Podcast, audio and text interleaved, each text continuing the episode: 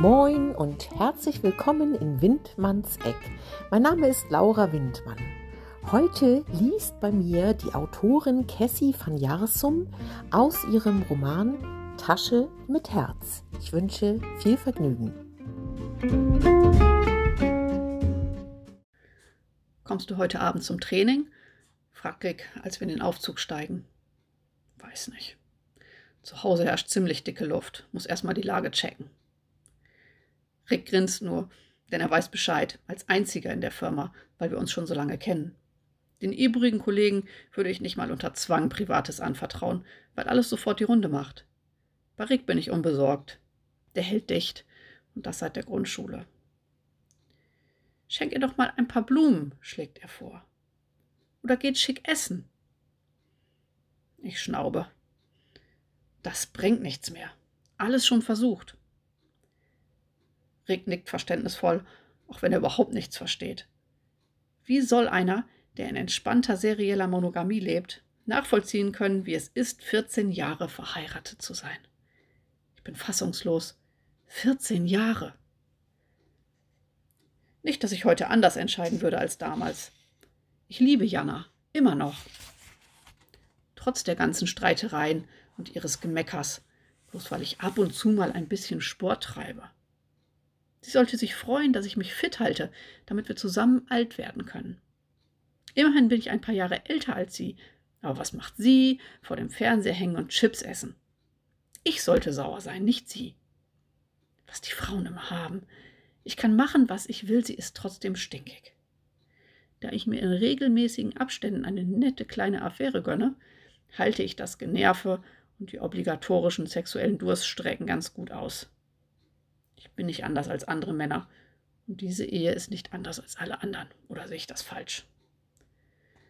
Allerdings verhält sich Jana in letzter Zeit komisch, noch zurückweisender als sonst. Sind es die Sorgen wegen Frieda, ihrer Mutter? Auf jeden Fall möchte ich, dass wir uns im Guten verabschieden, wenn sie heute Abend mit Greta zu ihrer Mutter fährt. Sechs Wochen sind eine lange Zeit. Vielleicht tut uns der Abstand ganz gut, sage ich wenig hoffnungsvoll zurück. Eigentlich passt es mir überhaupt nicht, dass Jana mit unserer Tochter zu meiner Schwiegermutter fahren will. Und das auch noch für mehrere Wochen. Das bringt meine Routinen durcheinander.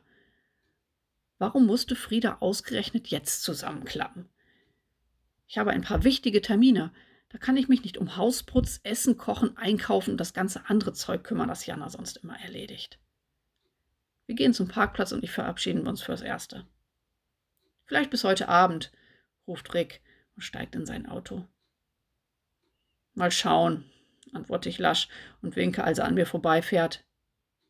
Ich habe wenig Hoffnung, es rechtzeitig zum Training zu schaffen, aber wer weiß.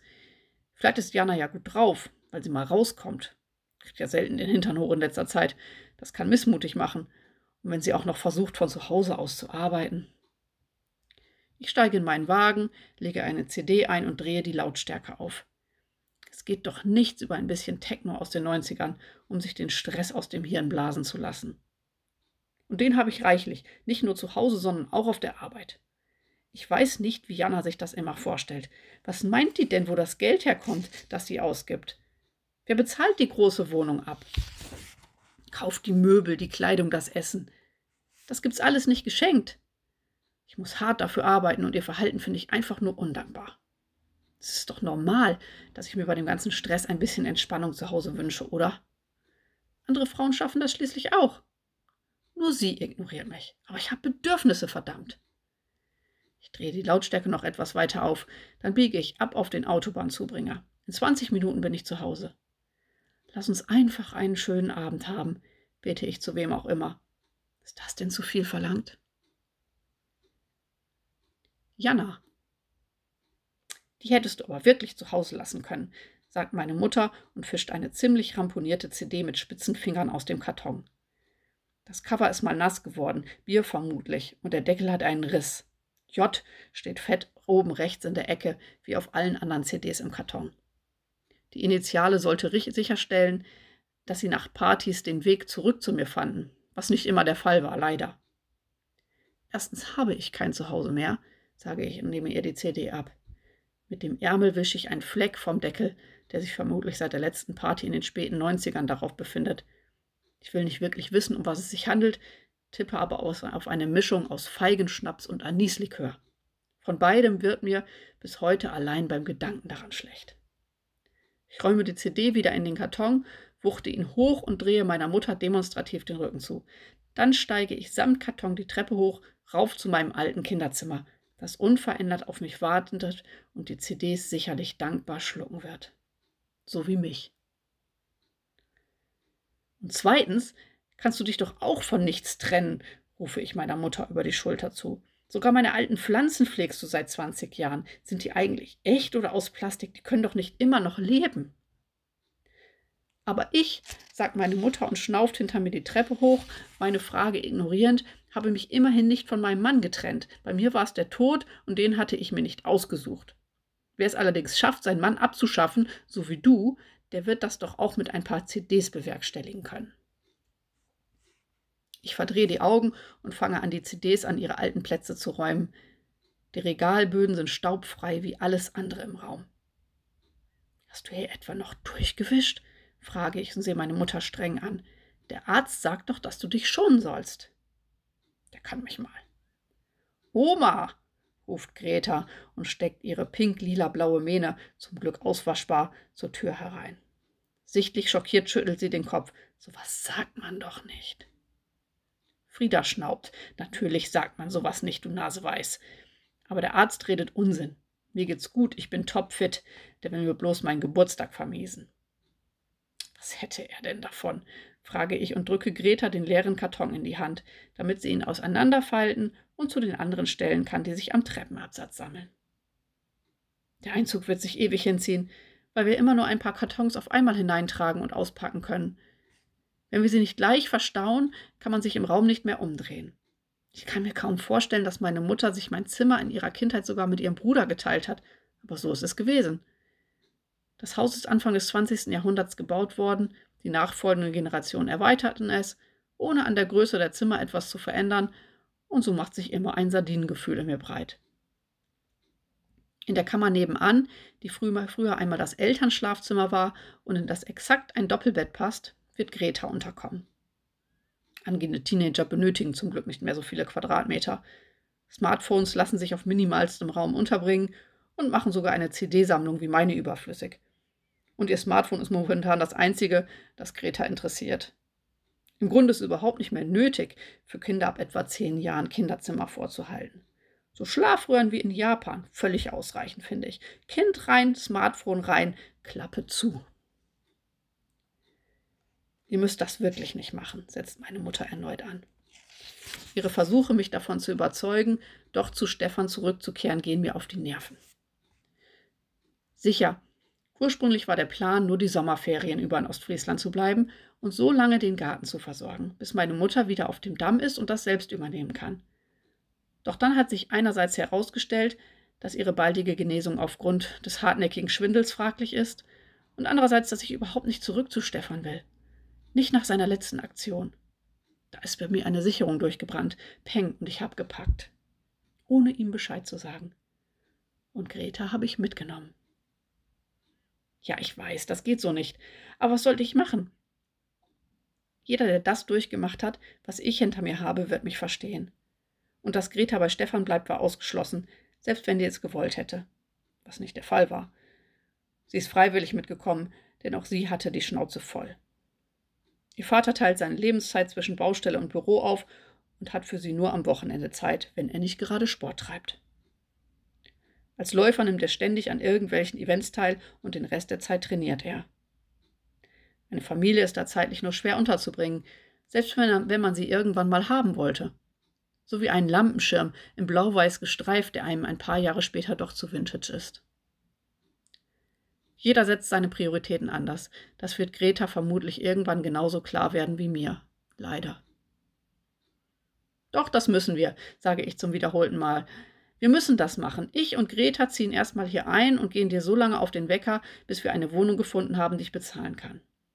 In der Zeit unterstütze ich dich, bis dein Kopf wieder in Ordnung ist. Alles klar? Frieda nickt wieder weg. Sie ist genauso stur wie Greta und genauso um ihre Eigenständigkeit besorgt. Aber im Leben lässt sich eben nicht immer alles alleine regeln, finde ich. Und so müssen die beiden da jetzt mal durch. Genau wie ich. Hilf mir lieber, sage ich und schiebe meine Mutter so sanft wie möglich aufs Bett, damit ich durch die Tür komme.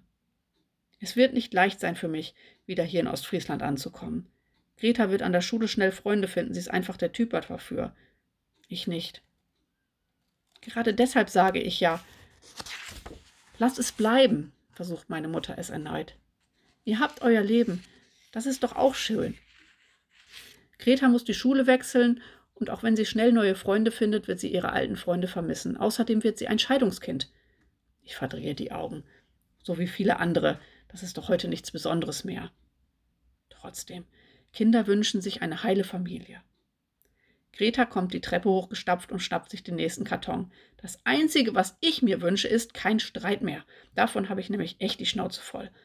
Außerdem bin ich gerne bei dir, Oma ruft sie meiner Mutter über die Schulter zu, und ihr Lächeln zeigt mir, dass sie sich insgeheim freut, uns um sich zu haben. Und überhaupt, dass unser Familienleben alles andere als schön ist, wie meine Mutter glaubt, weiß sie nicht. Und jetzt ist auch nicht der richtige Zeitpunkt, um es ihr zu sagen. Aber er wird kommen, wenn ich mich eingerichtet habe in meinem neuen Leben. Ich will es wirklich versuchen, wieder leben in Ostfriesland, statt nur zu Besuch zu sein, wieder vertraut werden mit dem Dorf meiner Kindheit und der Kleinstadt in der Nähe, in der ich gefeiert und getanzt, gelitten und geweint habe. Das gehört für mich merkwürdigerweise zusammen, so wie Schnaps und Erbrechen. Ich kann mich an keine einzige Party erinnern, auf der nicht irgendwann irgendwer in der Ecke gesessen und geheult hätte. Jedes Thema wurde totgequatscht, im wahrsten Sinne des Wortes bis zum Erbrechen. Erst später im Studium, als ich Stefan kennenlernte, begriff ich, dass man durchaus anders feiern kann, so ganz ohne Heulerei. Allerdings habe ich weder vor, zukünftig auf Partys zu sitzen und zu heulen, noch mich dort zu erbrechen. Ich will nur wieder glücklich sein. So glücklich wie früher, als wir die langen Haare mit neonfarbenen Gummis zusammenbanden, als wir weiße Jacken mit fetten Markenlogos trugen, die zwei Nummern zu groß waren, als wir uns frühzeitig entscheiden mussten, ob wir zur Grunge, Grufti, Techno oder Hip-Hop-Fraktion gehören wollten, weil ein Wechsel sich später als äußerst schwierig bis unmöglich erweisen mochte. Ja, ich gebe es zu. Die 90er waren rückblickend für mich eine einzige lange Party. Es ging uns gut. Die Probleme der Welt versanken für uns nach der Einheit in einem Freudentaumel und wir wollten nur Spaß haben, wenn wir nicht gerade heulten. Die Berliner Love Parade ist für viele zum Synonym für diese Zeit geworden, auch für mich. Laut, bunt, grüne Augenbrauen und nackte Körper, Musik in jeder Zelle, Sonnenblumen und vernebelte Gehirne krass und einzigartig bis heute, trotz ihres traurigen Endes. Das alles kann ich meiner Mutter nicht klar machen. Sie ist pragmatisch und würde sagen, dass sich die Zeit nicht zurückdrehen lässt. Aber ein bisschen darauf hoffen, das muss ich einfach, gerade jetzt.